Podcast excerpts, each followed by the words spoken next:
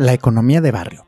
Algo que gente más letrada que yo le llama a un regreso a la normalidad, donde a distancias cortas caminables puedes encontrar todas tus necesidades y hasta una que otra actividad de esparcimiento. Que comprar tu verdura, ¡pum! la frutería de la vuelta. Que el chicharroncito para la comida, ¡pum! Don Chayo tiene su carnicería a dos cuadras. Que un cafecito con tu señora, ¡zas! Abajo del edificio de departamentos hay una cafetería excelente que una cervecita artesanal local, GPKJ. A unos cuantos pasos te topas la planta y nuestro siguiente invitado logró volverse parte de este tipo de emprendimiento del barrio. Bienvenidos a Incervecio Felicitas, tu podcast cervecero regiomontano favorito en donde cada programa hablaremos a profundidad con profesionales de la industria y expertos sobre diversos temas relevantes, actuales e importantes para los consumidores, productores y amantes de la cerveza. Soy su anfitrión, Slem Torres, y les doy la bienvenida a este episodio. Tuve la oportunidad de platicar con Diego Lara, uno de los fundadores de Falling Piano Brewing, en el mero corazón cultural de la Ciudad de México. Diego nos platicará cómo conoció a Fer, su socio, en los diversos proyectos cerveceros que crearon y el cómo poco a poco fueron generando las condiciones y escenarios para aventarse este proyecto tan grande en un lugar que, aunque pareciera natural para montar una planta cervecera, suele ignorarse el hacerlo dentro del área metropolitana en lugares que llegas caminando. Platicamos también del famoso caso de su cerveza de Gansito, que entre los entusiastas cerveceros y coleccionistas de experiencias fue muy polarizado, para bien y para mal. Así que nos contó desde el punto de vista de ellos cómo navegaron ese rush. Por supuesto, de nuevo, COVID sigue siendo un tema importante, así que no perdí la oportunidad de que nos platicaran cómo lo sobrellevaron, más aún cuando todo su modelo de negocio iba enfocado al consumo en el mismo lugar. Sin más que agregar, aquí mi plática con Diego. Diego, Diego Lara de Falling Piano, ícono local de la Ciudad de México.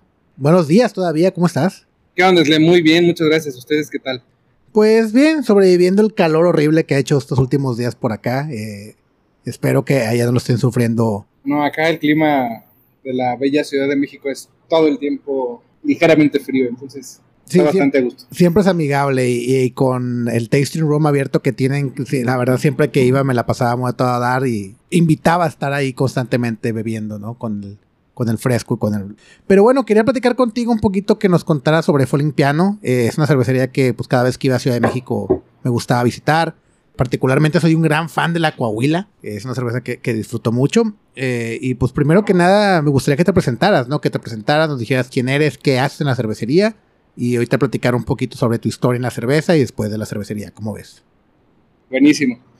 Claro que sí, Slen. Pues mira, eh, como, bien lo mencionaba, soy Diego Lara, cofundador de Folimpiano, igual con, con mi socio Fernando Rincón, pues creamos este, esta idea, este sueño por ahí del 2016 finales. Y bueno, pues hoy en día mis funciones son un poco en todo.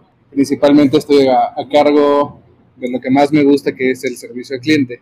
Entonces estoy muy metido en el tap room, ahora también ya muy más, mucho más metido en el, en el tema de la comida que, que damos aquí en el tap room.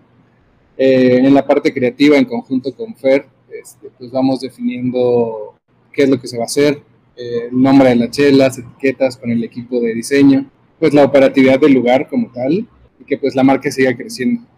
Al final, Fer y yo somos igual un poquito como codirectores generales. Entonces, por fortuna nos llevamos muy bien y por fortuna tenemos muy claro lo, compartimos el mismo concepto de, a qué queremos llegar, entonces nos ha sido bastante sencillo acoplarnos desde hace mucho tiempo.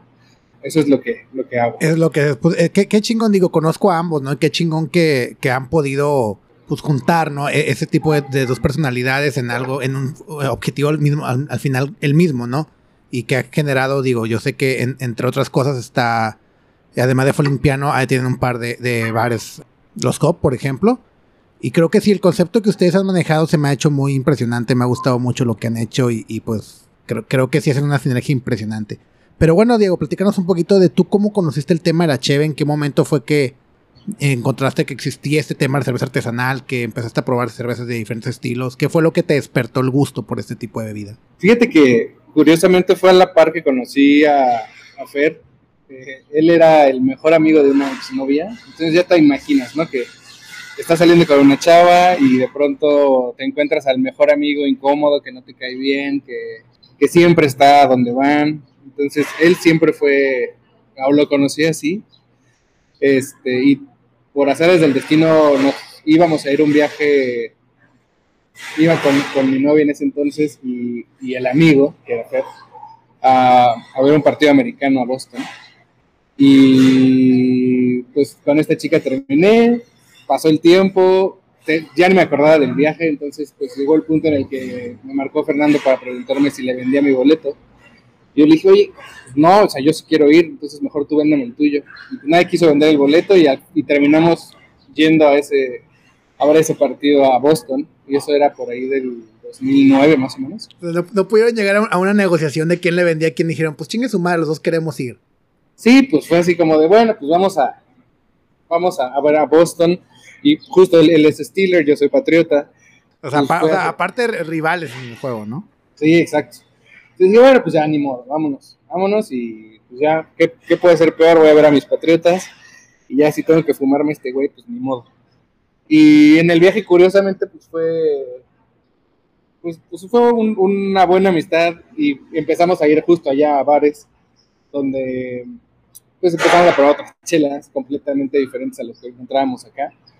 Y, cuando regresamos, pues fue, siempre quedó esa, pues hay que hacer algo, vamos saliendo de la universidad, ¿por qué no este, nos dedicamos a, algo, vamos a tomar unas chelas y platicamos. Y pues así nos veíamos cada jueves, cada, cada, dos, cada dos jueves, nos íbamos a tomar unas chelas al depósito, que en ese entonces pues era de los pocos lugares que vendía cerveza artesanal aquí en Ciudad de México. Eh, y pues ahí nació el hecho de, nos dedicamos, los dos, los dos estudiamos negocios internacionales y aduana y todo eso. Entonces, eh, pues en alguna de esas, de esos jueves de chelas, pues salió el, oye, pues ¿por qué no traemos una, una cerveza y la metemos a estos refres? O sea, que sea el primer paso para pues, hacer un negocio, ¿no? De eso de que terminas la universidad y quieres poner algo. Y pues así fue. Empezamos a traer una cerveza alemana y nuestro primer objetivo se cumplió rápido de, meterlo ahí al depósito. ¿Y qué cerveza era, te acuerdas?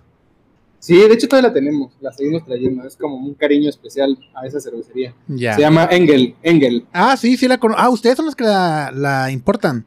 Sí, exacto. Ah, qué chingón. Sí, sí, conozco las cervezas, sí, sí soy bastante fan. Pues una cervecería muy pequeñita que no es de la zona de Bavaria, pero tiene un concepto que en lo personal me gustó muchísimo y las cervezas son muy buenas. Entonces, Digo, no es nada fuera de, lo de una alemana bien hecha como casi todas las alemanas, pero pues, pues, fue la primera cervecería que nos hizo caso, entonces le tenemos mucho, eh, mucho cariño. Y pues por de ahí nos fuimos este, trayendo otras cervezas, trajimos Engel, trajimos eh, Adnams de, del Reino Unido, trajimos varias.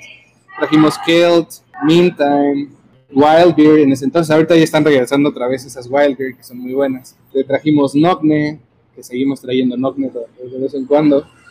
Eh, y así fuimos trayendo, pero nos encontramos con un hermoso problema que seguramente muchos conocerán, que es el entregar a punto de venta una cajita y que te quedes con una cuenta por cobrar por más de 5 o 6 meses. Ah, sí, es un problema muy común para todo lo de la industria, ¿no? Entonces, pues lamentablemente en ese momento esa práctica para nuestro pequeño negocio de importación, pues nos dio pues, bastante fuerte. Entonces, en un acto de desesperación, porque justo teníamos un contenedor que iba llegando de, de Reino Unido con un buen de chela, muchísima, este, y teníamos las cuentas por cobrar a tope, y pues ya prácticamente hace, pues que habrá sido, hace 10 años, pues no había la cantidad de lugares en las que puedes vender hoy. Entonces, pues en ese momento fue, pues hagamos algo radical porque si no este contenedor se nos va a quedar aquí y nos va a, generar mucho problema. Sí, que aparte es dinero parado, ¿no? O sea, con cuentas por cobrar y cheve por llegar y pues que también tienes que medio tantearle, ¿no? Que tienes que pedir antes de que se te acaben para que alcancen a llegar. Exactamente. Madres. Entonces, pues sí fue como muy complicado el hecho de, bueno, ¿qué hacemos? ¿Lo rematamos? Porque ya con eso pues, terminamos de pagar las deudas a las cervecerías, etcétera. ¿O qué hacemos?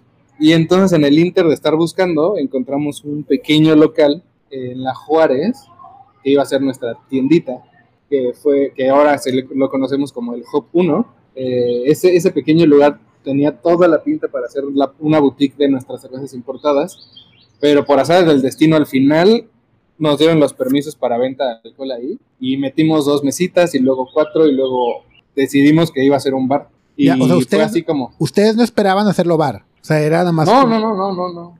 Ya, sí, porque yo, yo conozco el, el Hop 1 y sí, de, de hecho, ahora que, lo- ahora que lo mencionas, sí, ya tiene todo el sentido del mundo, porque siempre que iba decía, ah, está con madre, pero yo no quepo, digo, yo soy un cabrón de más de 100 kilos, de 1,85, pues no quepo, ¿verdad? Pero pues ya tiene el sentido de por qué, porque pues, ustedes no esperaban hacerlo bar. No, para nada. De hecho, ese lugar no tenía licencia para, para venta de alcohol. Cuando, cuando nos lo ofrecieron y dijimos, bueno, está bien, vamos a tramitar el de venta de, de cerveza para llevar. Pero de buenas a primeras, en el último momento, de pronto nos lo consiguieron y, y dijimos, bueno, pues mejor, Pues sí, mucho Ten- mejor, ¿no? tengamos venta aquí, tengamos venta para llevar y listo. Entonces, eh, pues así fue que empezó el hop y que empezamos a meternos más en esto. O sea, nuestra, nuestra tirada originalmente era tal cual de importar y vender, porque eso es lo que estudiamos. Pero conforme nos fuimos metiendo a esto, pues nos fue encantando. La verdad, en lo personal, o sea, al grado de que yo me salí de mi trabajo hace casi 11 años, a mi trabajo Godín de logística y, y decidí pues igual dejar esa comodidad de, de- del sueldo, de prestaciones, de todo, pues por algo que me voló la cabeza, que, que es la cerveza, y la cerveza artesanal. De hecho, creo que nosotros al principio cuando empezamos nos ayudó mucho los primos, los Andreu, los, los primos Andreu, que ahora son Tempus Heineken, y, y mucho fue comulgar con ellos de pues toda la, la tirada que traían, de esa filosofía que Jaime, pues creo que al principio nos sembró, de pues esto es por, o sea, no, esto no es solo un negocio de cerveza, esto es una industria que tenemos que defender y hay que ser independientes y hay que luchar por esa independencia y no pues dejar la, la industria caer en manos de los dos, de los dos gigantes. Que sí que era un discurso que traían mucho los primos en su momento, ¿no? Y ustedes lo, Claro. lo, lo adaptaron. No, no, a nosotros, a mí, creo a que mí todos, eso... ¿no? O sea, creo Sí, que, creo to- que- toda la industria en su momento, ellos, ellos fueron muy punteros, fueron muy líderes. Digo, ya ves que Muchísimo. Abrieron, abrieron el camino y pusieron el, el estandarte, eh, pues como fueron de los primeros, porque al final pues estaba Minerva, estaba Cucapá, estaba, este, no sé, Tijuana, Ramuri, este, muchos, este, Pero pero nadie tan- había levantado. Ajá, claro. O sea, ni- nadie fue como que tan vocal o, o hacer tanto además de hacer cerveza. Porque una cosa es hacer cerveza y otra cosa es abrir el mercado y crear la categoría, lo cual está cabrón. Sí, sí, sí, completamente. Yo la verdad es que le reconozco muchísimo a Jaime y a Rodolfo ese primer eh, pues chispazo que dieron. Que afortunadamente cuando nosotros nos acercamos con ellos, que pues, prácticamente éramos unos squinkles, y, y nos dieron la mano y nos dieron acceso a los depósitos de aquí de Ciudad de México. Y bueno, a ese depósito que era el único que estaba en ese momento, si no me recuerdo. Este, la verdad es que fue, y yo siempre se los agradezco y, y siempre lo digo, lamentablemente hoy en día lo vemos hacia atrás y es muy triste el que, bueno, al menos para mí, que pues quien me dio esa primer palmada en la espalda de esto es, esto es una industria que hay que cuidar, pues hoy lo veo dando discursos de Heineken, seguimos siendo artesanales. Y es donde no entiendo tal vez mucho. Ya, lo- decisiones que se toman en el camino. Pero Sí, bueno, claro. entonces ustedes empezaron ya con el tema del Hop 1, les dan el permiso ahora a cambio a Bar. ¿Y qué, qué, qué se encontraron? O sea, ¿qué dificultades se encontraron cuando ustedes esperaban una cosa y pues de ahora sí que de un momento a otro se las cambian de, bueno, ahora ya pueden ser bar? O sea, me imagino que la logística, el tema, el concepto, todo tuvo que cambiar, ¿no? Sí, o sea, de hecho, pues no, no teníamos ni idea de, de cómo manejar un restaurante. O sea, no teníamos ni un expertise mínimo. Yo me acuerdo que antes de abrir, así dos semanas o tres semanas antes, pedí trabajo en una cafetería en Aragón como mesero. Y me iba en, la- en las tardes a meserear porque dije, o sea, no puedo abrir un lugar sin tener la más mínima idea de cómo agarrar una charola. Claro. O de, o de cómo cocinar algo sencillo, alitas y cosas así. Pero no tenía idea, es la realidad. Entonces me fui, me fui a mis tres semanitas a, a hacer mesero en un cafecito. Y estuvo bien, o sea, la verdad que aprendí bastante y me sentí con la, pues al menos con el miedo un poquito pues, superado para acercarte a una mesa y decir bienvenidos, ¿qué quieren tomar? Claro, porque o sea, si nunca lo has hecho, la primera vez que tienes que meserear, sí, o sea, no, sabes qué hacer, cómo tienes que hablarles, y si ya, ya, te ya rompiste e, ese primer miedo, pues ya lo hiciste. Y ahora sí ya, ya, sabes cómo enseñarle a la gente que va a trabajar para ti. Claro, y aparte, pues hoy, hoy lo veo, toda esa responsabilidad que no solamente eres un mesero, sino eres un server de cerveza, de cerveza artesanal. O sea, tienes que, en ti está la responsabilidad de que a alguien le guste o no. Fíjate que, que, ahora que lo mencionas, eh, hay un gerente acá de, de, un bar de cerveza artesanal aquí, que cuando él busca a, los meseros, a los de servicio, él, él su speech es ese, dice, mira, tú no eres mesero, tú vas a ser un vendedor. Porque no solamente estás trayéndole la cheve, porque mucha de la gente que va a los bares no está enclavada como uno en el tema de la cerveza. Entonces tienes que hacer la labor de venta y comentársela y antojársela y pues eso es más complicado que nada más llevársela, ¿no? Sí, claro. Y es que, eh, imagínate, nos llega alguna persona y nos dice, no me gusta la cerveza. ¿Por qué? Porque es amarga. ¿Y le das una IPA? Sí, ya vale madre. No pues vale madre, porque va a decir, esto no me gusta, la cerveza sabe horrible. Pero si llega una persona, a mí me encanta personalmente que llegue alguien que diga, no me gusta la cerveza. Pero lo tengo como un reto de, ah, chinga, ¿cómo no? O sea, seguro te va a gustar alguna. Y entonces ahí están los que no les gusta la cerveza, pero de pronto se vuelven fans de un Imperial Stout, o de una Fruit Beer, o de, no sé, una Blonde Ale, que no tiene amargor como una Pale Ale, tal vez. Entonces, esa parte a mí me encanta, por eso mi, mi, mi, vaya, el, el, lado que elegí trabajar es justo en el servicio al cliente. La parte de servicio, claro. Y bueno, después de que empiezan o arrancan Hop 1 eh, y empiezan a abrir los demás Hops, que sé que está el Hop 2, eh, el 3 en, en, Mérida, ¿verdad? Mérida, sí, sí. Ajá, después abrieron el 4 de Polanco, que, pues bueno, ya hablaremos un poquito ahí de, después de eso, sobre pandemia. Pero bueno, ¿en qué momento de que ya están atendiendo la parte de consumo y la de directo a cliente dijeron de que, oye, pues Falling Piano es una opción o, abrir una cervecería eh, es una opción, ¿no?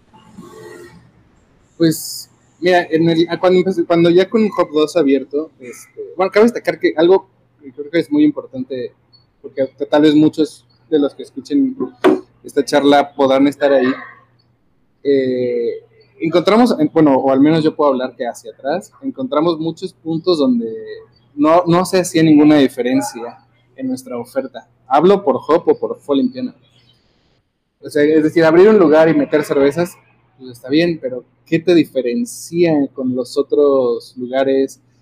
¿Cómo esa experiencia puede cambiar? Nosotros, o al menos nuestro primer milestone fue eh, empezar a traer barriles muy diferentes a los que encontrabas aquí. O sea, no sé, traernos unas 120 minutos hace 8 años de barril. Sí, no era algo. Y todavía ahora, ¿no? Si, algo tiene el hop, el, los hop en general es que siempre traían una selección. A lo mejor no todo el catálogo completo, pero sí había un porcentaje importante de cervezas que no ibas a encontrar en ningún otro lado. Sí, justo ese fue, ese fue nuestro punto. O sea, porque empezamos a irnos a, traer cervezas, ya sabes, de San Diego, de botella. Pero el, el punto creo que crítico fue y donde creo que es donde todos deben de analizar qué pueden hacer diferente, es que esos viajes empezaron a decir, bueno, yo, bueno, Fernando y yo dijimos, ¿para qué traemos más botellas? O sea, ya los están trayendo, muchas lo traen de cajuelazo, son más baratas. No, mejor subamos la vara y traigamos barriles. Y entonces, pues así empezaron los viajes con distribuidores en Estados Unidos para, para comprar barriles y traer barriles diferentes y que la gente dijera, pues tal vez, no sé, esta 120 minutos me la conseguí la botella. Puta, sí, pero te puedes ir al hop y probarle de barril. Pues ya el fin de semana lo mejorábamos y salcábamos un poquito más. Sí, lo volví atractivo. Pero, ya traerte barriles, pues ya era otra historia. Sí, no, y es mucho más complicado. No puedes entrar ahí un, a un HEV americano y decir, oye, me da un barril. Sí, claro. Pero bueno, a final de cuentas nos ayudó que justo nuestra experiencia laboral siempre fue hacia logística y aduana. Entonces, pues pudimos traer, hemos podido traer ahorita por San Diego, por por eh, Laredo, cervezas y seguimos. Ahora, ese fue el, marcador también cuando vemos cuántos litros estamos vendiendo en Hop al mes. Eh, y, la y, pues, dijimos, podemos, eh, ¿por qué no fabricamos una cerveza? Y de esos, no sé, al mes estábamos sobre los 5 mil litros vendidos en, en Hop 2 y Hop 1 más o menos si de esos 5 mil litros, mil son nuestros, pues listo, aumentamos todavía la razón de negocio. Claro que luego a la gente le, cuesta trabajo la parte o ver de que la cerveza es un negocio. Entonces sí, es mucha pasión, es muy bonito, pero pues sí, si tú ya tienes tu punto de venta y ya sabes los volúmenes que estás desplazando, es mucho más fácil que digas, ok, ¿qué realmente ocupo producir? Porque muchos cuando empezamos una cervecería no tenemos ni idea de cuánto vamos a colocar. Sí, te compras el equipo de un BBL o de tres y ya luego no sabes si te quedaste corto o te quedaste muy holgado. Ajá, y es un problema muy grande, pero si ya, ya tuviste el primer paso de tener el punto de venta y ya lo mides, pues sí, es mucho más inteligente.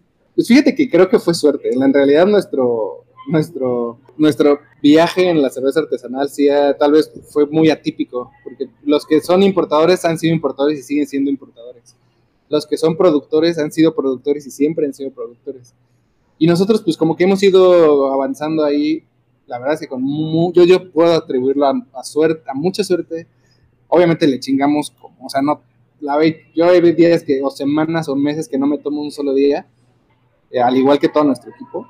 Este, pero creo que fue mucha suerte el, poder sortear las adversidades que, se presentaron. Y, y, este, bueno, pues ya con eso en mente, regresando al punto de, de fue olimpiano, dijimos, bueno, vamos, hagamos un proyectito, vamos a levantar algo de capital, podamos, de esa forma podamos surtir esos mil o mil doscientos o mil quinientos litros que ya por, por la operación normal Hop vende.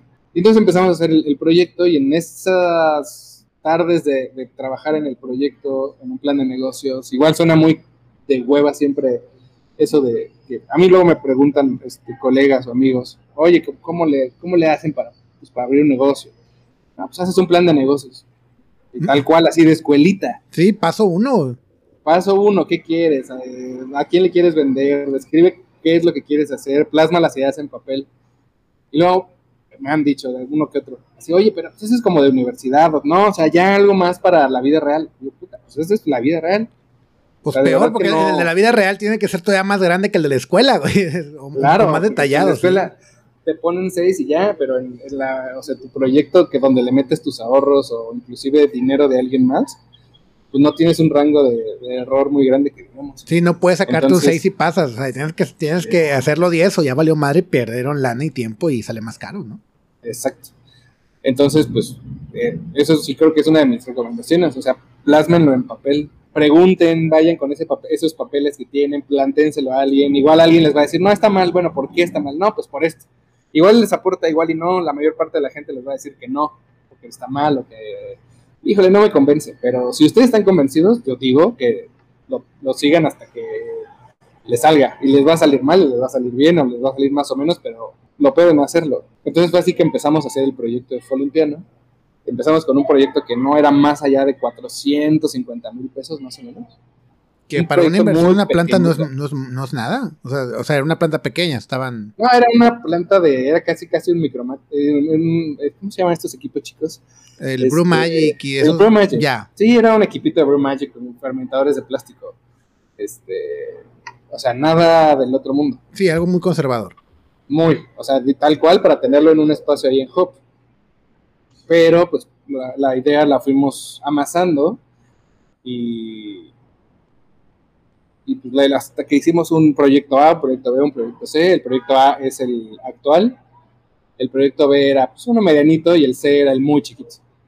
Entonces, pues empezamos a, a ponerlo hacia lógica, este, nos pusimos a buscar locales, casi nos tardamos como nueve meses en encontrar el local aquí donde estamos actualmente. Y pues las cosas se dieron bien, o sea, la verdad es que el local, pues, muchos nos dicen, oye, ¿por qué rentas para una fábrica en la Roma? ¿No te hace más lógica tener una, una planta en Cuautitlán Izcalli o en Vallejo? Pero pues nosotros tenemos muy claro que no queríamos ser una planta nada más. Queríamos ser la cervecería de la Ciudad de México. Entonces, pues teníamos que estar en el centro de la Ciudad de México. Y, y algo que también tenemos muy claro desde el principio es que nosotros queríamos regresar a esa parte como de comercio de barrio. No sé si, el concepto les haga clic. Pero para mí el, el, comercio de barrio es que de tu casa puedas salir y vas a la pollería que está caminando. o vas a arreglar tus zapatos al zapatero. Ya, o sea, algo que esté dentro de tu mismo barrio, ¿no? Como, como se acostumbraba antes. Y algo que Ciudad de México permite mucho, ¿no? Correcto, exacto. Esa es la esencia de la Ciudad de México. O sea, la, Ciudad de México antes no era interlomas, que tienes que agarrar el carro para ir a todos lados. O que puedes, eh, o sea, vaya, que no puedes caminar, sacar a pasear a tu perro. Para mí la Ciudad de México, como la recuerdo, es, es eso, vas a la panadería, ah, pues vas a la panadería, no vas al Walmart. Ajá, y vas con Don, don Chayo, ¿no? Que es tu vecino y que sabe y que lo conoce toda la vida, ya. Exacto, vas a la frutería, vas a la recaudería, a la carnicería. O sea, yo recuerdo que yo acompañaba a mi, abuela a, comprar el mandado y nos íbamos, caminábamos hora y media y, traíamos el carrito de mandado lleno de todas las cosas que iba a ocupar en la semana. Entonces, a mí eso es algo que me, no sé, me representa mucho y, uno fue una de las cosas que quisimos plantear con Folimpiano. O sea, no solamente, de, o sea, no solamente hacer una cervecería y ya, sino regresarle a la colonia, al barrio, a la Ciudad de México, algo que sea local, algo que sea... No vamos a un restaurante, no vamos a un bar, oye, vamos a la cervecería. Está aquí en la Roma. vamos a una fábrica de cerveza, vamos a meternos a... Es, es agua que, que puedo usar si son vecinos de la Roma, o se bañan con, con ella o hacemos chela con ella. Entonces, esa parte del comercio de barrio fue algo que quisimos y por eso quisimos estar aquí en, en, Roma. Y es algo muy cerca de la gente. Sí, es, algo genial porque de hecho gente más letrada en este tema que yo eh, le llamo un regreso a la normalidad. Eh, que ya, o sea, vas a la panadería que, que, está en tu barrio, que hay un carnicero, que está de los pollos, está ahora la cervecería. O sea, son cosas que o sea, es más, ni siquiera tienen que tener nombres. O sea, va a haber gente que a lo mejor no se les queda del todo el falling piano, pero decir, ah, vamos a la cervecería de aquí, de aquí a la vuelta. Y eso está genial. O sea, con la cantidad de habitantes que tiene simplemente la Roma, vas a rotar gente diario y, lo van a adoptar como parte de su barrio. Entonces está muy, muy, muy chingón. Obviamente, pues esto no, tampoco es que lo hayamos inventado, pero pues, pues desde que tuvimos la oportunidad de viajar en estos, estos años, pues, ¿qué, hace, ¿qué es lo que haces? O sea, te vas a Denver y pues en un día te puedes visitar seis cervecerías porque están a la vuelta de una atrás de otra, atrás de otra, atrás de otra. Entonces, eso también es algo que a nosotros nos, nos, nos creo que representa mucho. Hoy cuando me dicen, oye, fíjate que va a abrir un, un taproom cerca. Puta, qué chingón. Sí, a huevo. No mames. O sea, puta, y si abriera otra cervecería enfrente de nosotros artesanal, no sabes la felicidad que me daría, porque entonces estaríamos haciendo un cambio. Y ese es un corredor y, y o sea, la gente que va a un lado también se va a brincar al otro porque está cerca. O sea, no es como que una competencia de que, o, o al menos en este giro, no es como que se casan con una marca y, ah, nomás voy a tomar Falling Piano, nomás voy a tomar la de enfrente, nomás voy a tomar la de al lado. No, o sea, va a decir, ah, güey, están las tres, vamos un rato a una, un rato a otra y un rato a otra, y eso trae gente. Exacto. Eso, eso, es, eso es el punto. Creo que diste en el clavo de las cosas más importantes de esta industria. O sea, creo que todavía los que ya tienen un, un tiempecillo en, la industria y los nuevos están encontrando que o sea, es una industria que le puedes decir a, a otra cervecería, oye cabrón, no me sale esto, ¿qué puedo hacer? Este, échame la mano y te echan la mano, o sea, no es, o sea, creo que esa parte de envidia, de ser envidiosos, al menos yo no la veo tanto o tan latente en esta industria. Aquí sí te puedes acercar y, preguntar y y te van a decir proveedores, te van a decir procesos, te van a revisar tus recetas, te van a ayudar siempre, porque entre mejores seamos los que somos artesanales y entre mejor producto saquemos, pues la gente poco a poco va a ir prefiriendo la cerveza artesanal a la industrial. Claro, y es que, creo que lo importante ahí de lo que comentas es que es primero crecer como, como categoría antes de crecer como marca. Si logramos crecer la categoría de cerveza artesanal va a ser más fácil que a todos nos vaya bien o que, o que individualmente nos vaya bien a que si quieres crecer solamente tu marca. No, no va por ahí y creo que por eso es una industria muy curiosa de que aún entre, entre comillas competidores se hagan cheves colaborativas. O sea, ¿qué, otra industria conoces que el de la Coca-Cola haga una colaboración con Pepsi? Sí, claro. Entonces creo que, creo que eso es muy importante. Y bueno, retomando el tema de, de que empezaron a levantar capital, se tardaron los nueve meses en lograrlo y arrancaron el proyecto, lo buscaron, lo encontraron, encontraron el lugar y luego qué siguió, o sea, cómo, empezaron a materializarlo. Y eso, eso junto a la par, imagino que pues de estar llevando los, la importación y los bares que ya tenían. Sí, correcto. Pues mira, fíjate que empezamos a, acercarnos. Obviamente esto fue un proyecto que no abrimos al 100% al público en general. Lamentablemente la situación de seguridad en, el país podía darse pie a que llegara oportunidades de inversión a, pues a manos no correctas y obviamente pues no quisimos nosotros correr ningún riesgo de ese tipo. Entonces lo, lo abrimos a clientes de Hub, a amigos, colegas, eh, pues gente cercana, por así llamarlo, o el amigo del amigo que sabemos que, es, pues no sé, que es arquitecto, que es doctor, que es enfermera. Vaya, de verdad que tenemos una... Son 56 socios los que tenemos en Folimpiano. Entonces, eh, pues como, como el modelo de Colima, buscamos un modelo muy similar. Eh, juntamos capital y eh, pues invitamos a, todos estos socios a formar parte de esto. Al principio fue muy complicado porque pues no teníamos pues ni siquiera un lugar.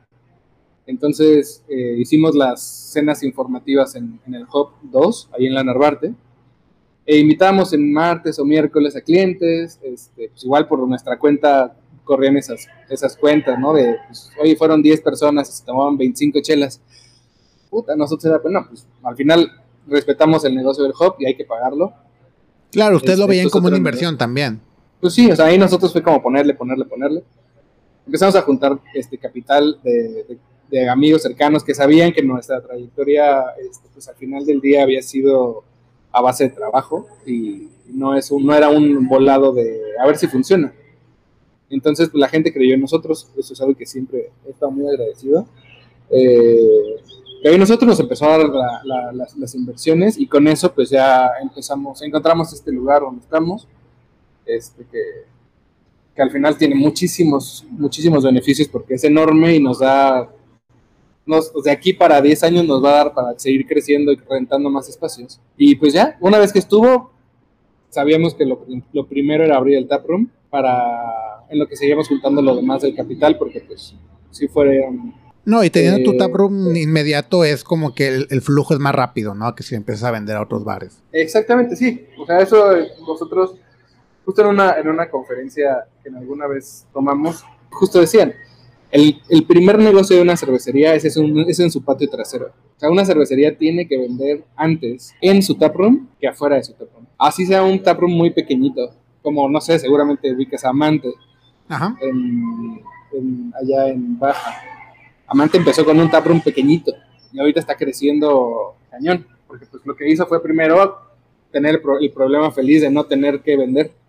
Sí, es un muy buen problema, pero sigue siendo un problema. Claro, claro, claro, claro. O sea, fácil no está, pero, pero eso a nosotros al menos lo, lo tuvimos muy claro de, pues, bueno, primero hay que vender aquí.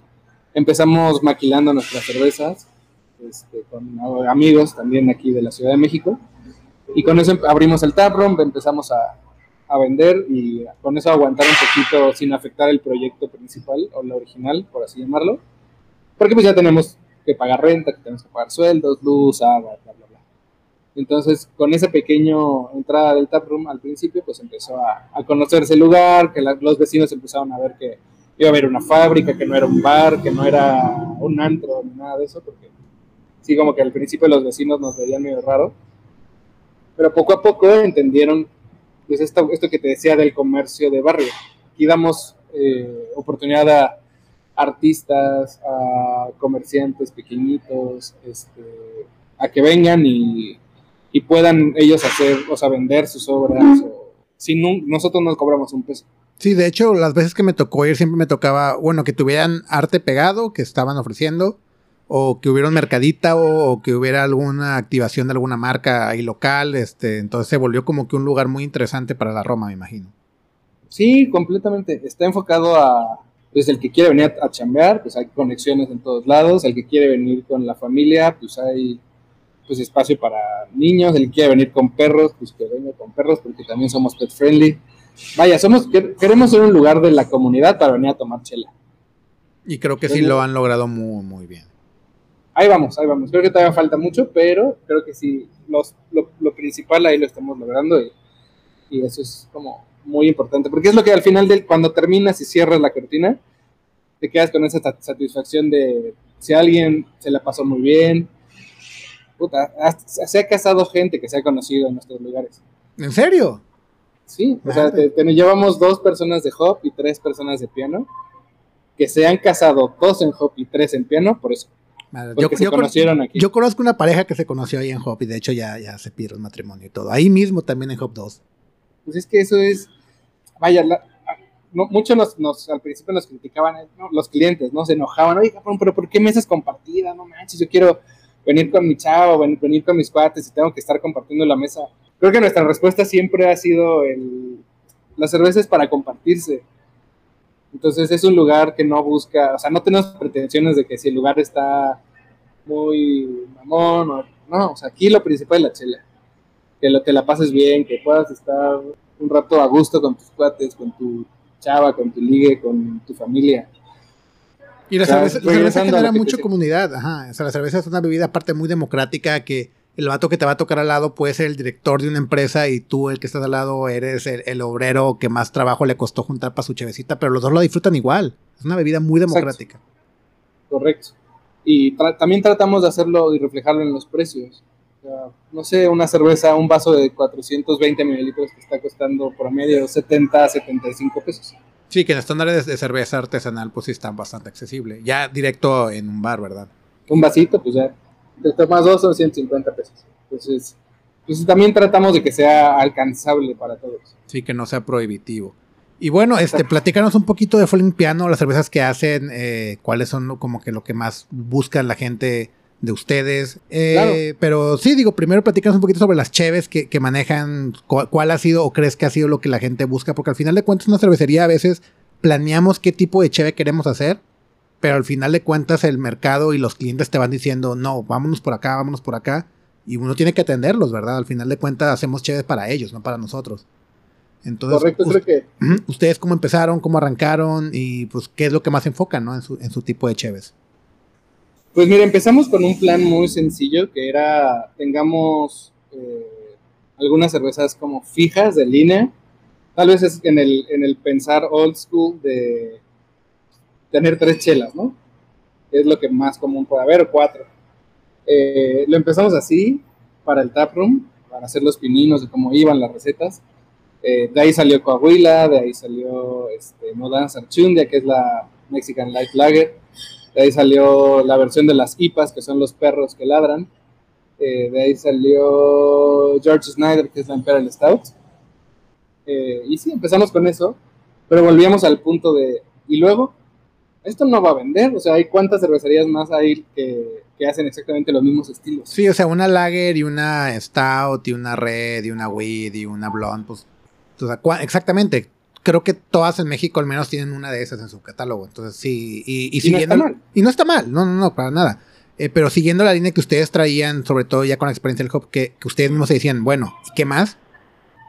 Me imagino que lo, extrapolaron también ahí a piano, ¿no? Que fue lo que terminó pasando. Exactamente. Entonces fue el, hecho de, bueno, pues aquí vamos a empezar con varias cosas. La primera, pues las chelas de línea, pues están, están de línea y están bien eh, empezamos a experimentar con las IPAs, o sea, tampoco nosotros nos quisimos clavar eh, como, como algunas otras cervecerías que está bien, que se van por, por estilos y solamente hacen esos estilos y ya son muy buenos haciendo esos estilos. A nosotros no tenemos una línea de un estilo solamente. A nosotros lo que queremos hacer es justamente cervezas que vayan acorde tal vez a la temporada del año, a lo que, a lo que viene, a lo que nos gusta.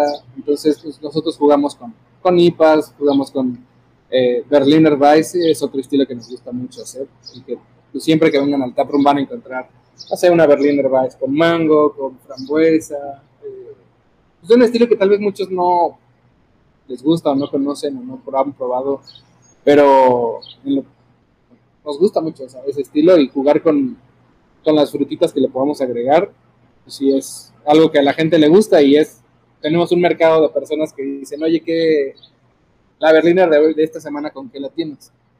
Entonces, pues ahí está, está padre el jugar con las, a las frutitas con, esa cerveza. Qué chingón, o sea, ya cuando se vuelve algo que la gente te busca de que, oye, ¿cuál es la de esta semana? Creo que sí le han atinado muy cabrón entonces a, ese concepto, güey. Qué, qué chingón que lo platican así. Sí, muchas veces sí, pues al final, como bien lo dijiste hace ratito, es escuchar qué es lo que quiere la gente, pero no solamente hacer lo que quiere la gente, porque pues tal vez ahí nos ponemos a, a lo que se les antoja. Más bien es, ¿qué quieres? Y déjame sorprenderte. Fíjate, nosotros acá en la cervecería decimos mucho de que hacemos o queremos hacer las cervezas que no sabías que te querías tomar. Ándale. ¿eh? Porque, ajá, ¿eh? Está ah, cool. Sí, está cool, porque sí, es como que, güey, si hacemos, si todos hiciéramos lo que el cliente pide, todos estaremos siendo ultras. Pero el cliente aún no sabe qué, puede, qué puede saber o qué puede gustarle. Entonces, ahí está en nosotros a eh, traerle cheves diferentes o con adjuntos extraños o estilos nuevos que sabes que a uno u otro le va a gustar. Claro. Y bueno, digo, tomando un poquito el tema, me, acuerdo que empezaron a sacar muchos releases de, cervezas con temáticas, pues ahora sí que de nostalgia, ¿no? Entre ellos, eh, creo que fue una, revuelta en, en redes sociales con el tema de la Gancito. Si, si nos quieres platicar un poquito de qué fue lo que pasó, por qué hizo tanto revuelo, eh, cómo lo tomaron internamente, porque digo, a todos nos gusta cuando sacamos una HB y es un lanzamiento que se agota, pero también cuando empieza el feedback negativo, pues cómo lo tomas y, cómo lo resuelves, creo que es una, una parte de, la historia muy importante que contar, ¿no? Entonces, si nos puedes platicar un poquito de cómo les fue, cómo lo vivieron, este, estaría muy cool. Claro, fíjate que esa, esa cerveza empezó porque hicimos, está, un punto importante no sé si, si, ha llegado a, conocerse o no, pero hemos, antes de que empezara el tema pandémico, eh, teníamos dos o tres colaboraciones al mes.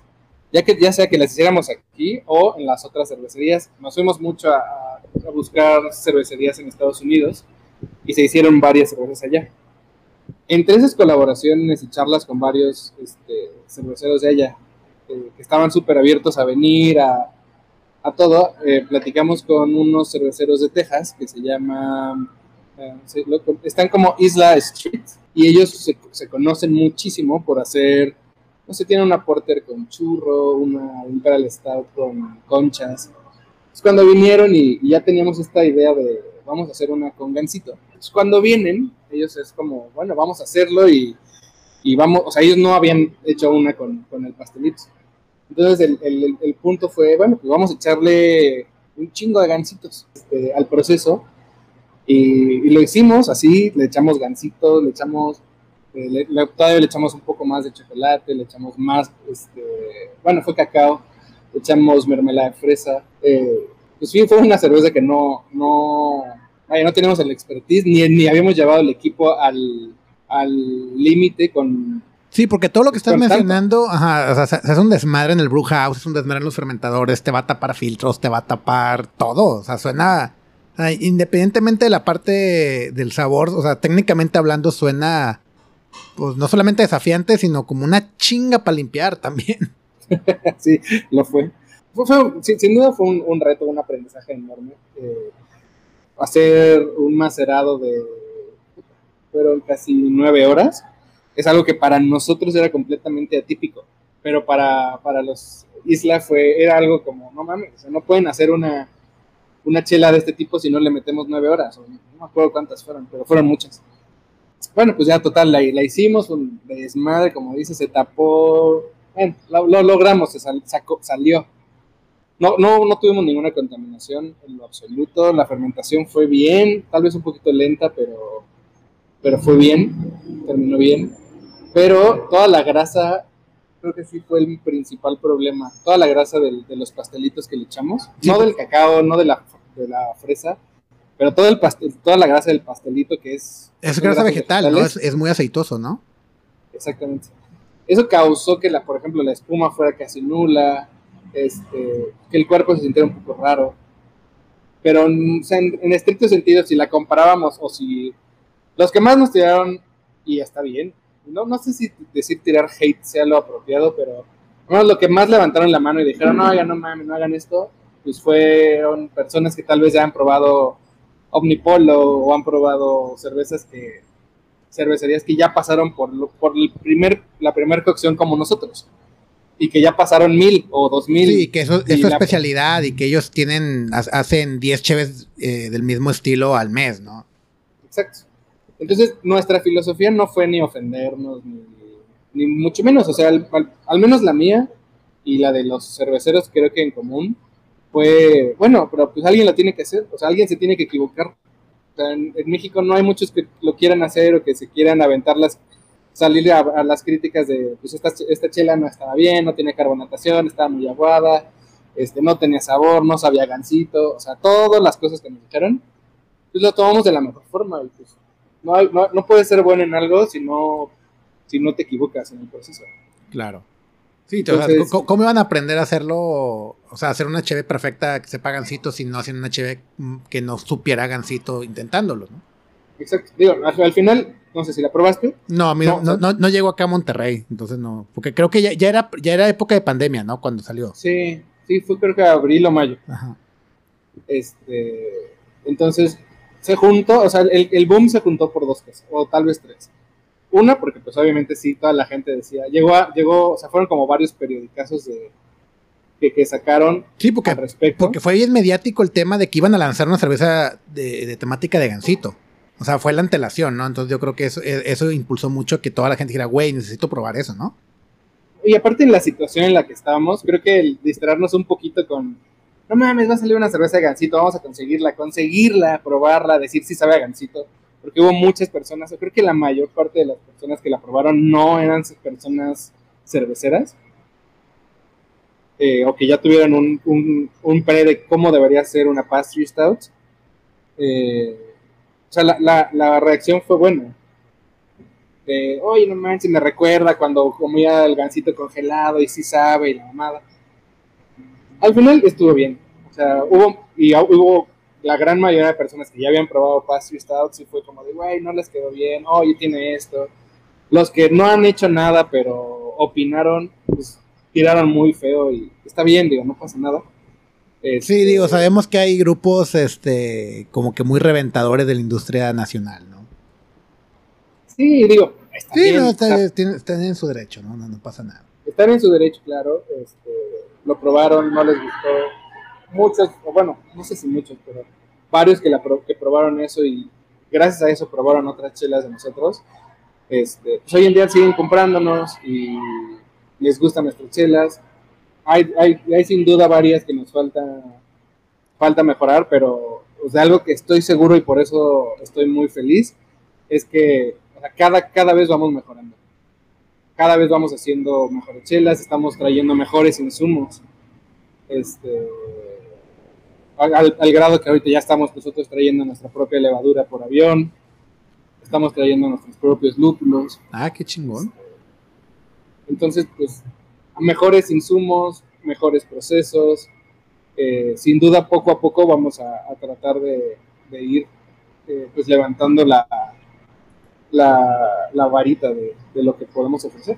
Qué chingón. Y bueno, ahorita que tocas el tema de que pues esto fue durante pandemia, eh, su modelo de negocios, tanto de los hubs como de Falling Piano, pues representa mucho el tema de que la gente vaya y consuma ahí. ¿Qué, ¿Qué, hicieron o cómo sobrevivieron cuando de repente nos dicen cierren todo y no sabemos cuándo se va a volver a abrir? O sea, ¿qué medidas tomaron ustedes como Falling Piano, como cervecería de, pues, cómo reaccionamos, ¿no? O sea, ¿cómo, cómo lo sobrevivieron? ¿Cómo les fue? ¿Qué, qué proyecto les paró? ¿Cómo, cómo, ¿Cómo se adaptaron a la nueva realidad? Creo que como a todos, hubo momentos en el que no sabíamos ni para dónde.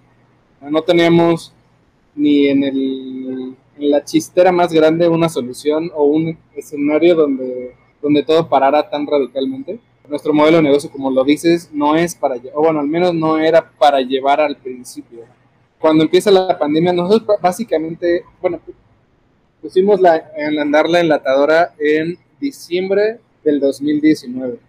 Para febrero marzo del 2020, pues prácticamente llevamos apenas un par de meses enlatando con Falling Piano. Pero si por alguna razón esto hubiera sido de otra forma, no sé si hoy en día todavía estaríamos teniendo una charla de cómo sobrevivimos. Porque el no, el no tener, no haber tenido esa eh, enlatadora, yo creo que hubiera marcado una diferencia muy importante. Tal cual, se viene la pandemia, se separa la industria cervecera industrial, los artesanales, quedamos como la única opción para dar cerveza al consumidor general en general en, en, todo México casi, creo que fue en todo México. Entonces los que teníamos algo, pues lo vendimos de volada. Y los que pudimos seguir produciendo y enlatando, pues nos pudimos de alguna forma mantener en los tiempos más difíciles. Entonces, eh, pues por un lado fue eso, empezamos con el, esto de la Kawama Nice, que son los... Um, recipientes de vidrio opaco que traen una corcholata como de farmacéutica. Bueno, no es una corcholata, es una tapa. Sí, es la tapa de plástico, ¿no? Exactamente. Pues dijimos, vamos a hacer estas caguamas que sean retornables, cobramos el importe y que la gente venga por su por su vidrio, por su envase que nosotros lo damos en 15 pesos. Eh, pero porque pues, no, no podíamos estar pensando que la gente iba a querer comprar un growler de 150. Entonces dijimos, bueno, pues vámonos con estos baratitos, le ponemos una etiqueta y cumple la función en general, o sea, para la gente que tal vez no está acostumbrada a pagar lo que pagas por un growler de cerveza artesanal. sí, aparte era más inmediato y, eso, eso, ayudaba que, o sea, otra vez volvemos a lo mismo de no asustar al cliente, porque si llegas y que, oye, ¿me puedo llevar chévere? Ah, sí, güey, pero para llevarte y venderte el líquido necesito que compres este vidrio de 150 pesos, ¿verdad? Esta garrafa. Pues dices, ay, güey, no mames. Pero si ya le dices, ah, güey, pero compra este de 15. No, o sea, ni lo piensan, ni dicen, ah, huevo. Ah, sí, da igual, aparte lo puedo regresar. Ajá. Entonces, como una caguama nice, ¿eh? Nice. Exacto. Así tal cual la, bautizamos y después empezó a. Ya la gente venía por sus caguamas nice y la gente de la Roma, que son clientes nuestros, constantemente vienen por sus caguamas nice. Y ya sabemos, así, oye, ¿me das una caguama? y traen nuestros envases. Entonces, también estuvo padre, porque, digo, teníamos, bueno, tenemos dos enlatadoras de Crawler, pero, oh sorpresa, se acaba el aluminio en México. Sí, también fue un, desabasto total de aluminio, por, precisamente porque todos empezaron a enlatar o, a usar crawlers en Estados Unidos y aquí. Entonces, pues no fue opción, las, las dos enlatadas las tenemos ahí paradas porque sigue sin haber crawlers aquí a precio decente. Entonces, pues sí, esta parte fue, fue clave. Y obviamente tuvimos que pedir préstamos y usar todos los ahorros y pues todo lo que se tenía de 10 años, pues se tuvo que usar aquí. Y ni modo, o sea, era o, o todo lo que, o, exacto, y morir nunca fue opción, entonces, pues, ni modo, tuvimos que hacer muchísimos ajustes, este, nosotros como, pues, como fundadores, socios, nos quedamos sin sueldo porque pues, preferimos que ese sueldo lo ganara nuestro staff, entonces pues tocó ahí pasar noches como supongo todos pasaron de incertidumbre, de desesperación, de enojo, de tristeza, porque pues tanto le chingas a algo para que de nada llegue algo tan radical y, se lo lleve, pues te sientes como hasta asaltado, ¿no? Sí, es, es una impotencia de que no sabes, o sea, no tienes a quién culpar. Para empezar, no tienes a quién culpar y luego, y sabes que aparte, si, si esto muere o fracasa, no es culpa tuya porque no, no, no lo controlas tú, ¿verdad? Entonces sí, te entiendo el sentimiento completamente. Es, pero por, lo visto ustedes lo han navegado chingón, lo han logrado muy bien. Y ahora que ha empezado la reapertura, pues ya empieza a saber un poquito ahí de luz al final del túnel. ¿Y ustedes cómo les ha ido con ese tema? Eh, bien, o sea, afortunadamente se implementó esto de reapertura al aire libre eh, desde finales de enero de este año, que ya nos permitieron abrir los taprooms con mesas en la calle. Entonces, eh, horarios muy limitados y de pronto era de chiste porque te dejaban abrir hasta las 6 de la tarde. Pues entonces nosotros, ¿qué hacemos? Pues abrimos a las 11. ¿Y qué, y qué damos a las 11? Pues vamos a darle al brunch. Entonces, pues fue, cambiamos el, menú, metimos otras opciones de comida, eh, adaptándonos a las 6 y luego a las 7 y luego a las 8. Y ahorita justo empezamos hasta las 12 ya. Entonces, pues pues son cosillas que van, de, sin duda, pues de aquí es para adelante. Yo creo que, no quiero equivocarme, pero ya no debería de, esto volver hacia atrás. Esperemos que no, y, y sí, es, una fortuna que, de una manera u otra en diferentes ciudades sí se ha podido reabrir con su, digo, con sus respectivas limitaciones, pero al menos a los que nos dedicamos a la parte de la cerveza y la parte de atención a clientes y de, y de consumo directo, pues ha sido así que oxígeno, ¿no? Y eso ya te da como que ese esperancito otra vez de que, bueno, o sea, ya podemos salir, ya, ya podemos no morir y, crecer otra vez, al menos, pues agarrar ritmo, ¿no? Ya ahorita creo que todos lo hemos notado y lo hemos sentido como que un ya no pretendes ahorita crecer a dobles dígitos, pero sí quieres sobrevivir y, que tu gente no le falte su sueldo, que es lo más importante. Sí, exactamente. Sí, ya con el hecho de, de saber que tenemos que al menos sobrevivir tres años para pagar las, todas las deudas en las que nos metimos por la pandemia, pues es también un motivador porque pues, se le debe a, pues, al banco, se debe a muchas cosas, pero te digo, no hay, sí, terminó la, está terminando la pandemia, pero las consecuencias de la pandemia van a seguir. Ah, eso sí que apenas empieza, ¿no? Y eh, como dice, hay, hay, un dicho que dice que burro con carga trabaja mejor, ¿no? Entonces a lo mejor, sabiendo que tienes esa responsabilidad, te, obliga a ti mismo de que, bueno, güey, no puedo aflojarle y le vamos a echar más chingazos. No, y, qué bueno que lo, lo dices.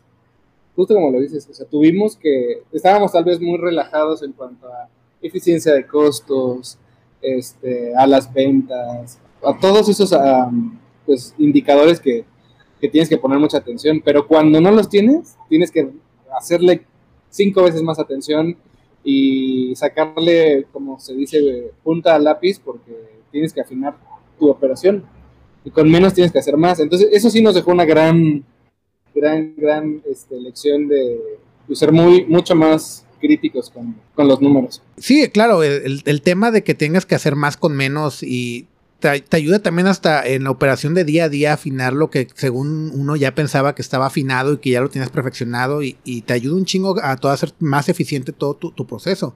Y qué bueno que lo veas así y nunca lo había considerado de esa manera, pero tienes toda, toda la razón. Así es, pues, y hay, no queda otro, ¿no? que, seguirle porque pues esto sigue. Todavía esto sigue. que nos quedemos en el en el hubiera hecho un poco más. Pues no, el hubiera, ahora sí que el viejo dicho del hubiera no existe, pues ahora sí que nomás atrás ni para agarrar vuelo. Y pues bueno, Diego, eh, no quiero quedarte más tu tiempo, eh, yo sé que, tienes, ya es viernes y es el, día que empieza el fin de semana y pues ya empezó un poquito más la actividad allá en todos los bares y tasting rooms. Entonces, pues no te quiero quitar más tu tiempo. No sé si quieras agregar algo más, platicarnos algo más antes de terminar aquí con la plática. Pues no, no, en realidad, gracias a los que escuchen esto, cualquier cosa en la que podamos ayudar, ser cerveceros de la industria o amantes de, este, de esta chela, pues ahí les dejo mi correo, cualquier cosa que necesiten que les pueda ayudar, mucho o poco de mi experiencia, con muchísimo gusto. Bueno, Diego, ¿cómo, cómo encontramos a Falling Piano en redes sociales también? Eh, eh, ¿Dónde está la, dirección? Si no la quieres pasar, sé que es Coahuila algo, pero no recuerdo el número. es Coahuila 99 en la colonia Roma, en la Ciudad de México. En, Instagram estamos como Falling Piano, tal cual, Falling Piano Brewing y la orden, cuando vengan por acá, posición de aquí, pues es una vuelta que recibimos con mucho cariño. Claro, eh, yo nomás estoy esperando que se aliviene un poquito el tema, porque yo todavía estoy un poquito asustado de, viajar por avión. Pero pues nomás echándome otra vuelta a Ciudad de México, pues ahí espero verlos en Falling Piano. Te digo, yo soy muy fanático de la Coahuila en general, por eso recuerdo mucho la calle, entonces pues esperemos vernos pronto. muy bien, va que va. Me quedo. Muchas gracias, Diego, hasta luego. Perfecto, un abrazo, que estés bien. Agradezco a Diego por su tiempo e historia. Si alguien tiene curiosidades o dudas sobre cómo empezar con un negocio cervecero, les recuerdo que pueden encontrarlo en Folimpiano y en redes sociales. Es bastante abierto a colaborar y darles consejos. La historia de Diego y su equipo es poco ortodoxa en la industria, que usualmente todos empezamos con una planta de producción y luego todo lo demás. Pero esto nos alienta a que no tienes que estar casado con un tipo de camino, y que si posees la inquietud de entrar a esta industria, hay distintas maneras de hacerlo. Muchas gracias por llegar al final de este episodio y si te gustó este programa te invito a seguirme en Facebook e Instagram donde me encuentras como arroba inservecio y a suscribirte a este podcast en la plataforma que sea de tu preferencia. Estamos en Spotify, Apple Podcast, Google Podcast y YouTube. Los te quiero mucho y nos estamos escuchando.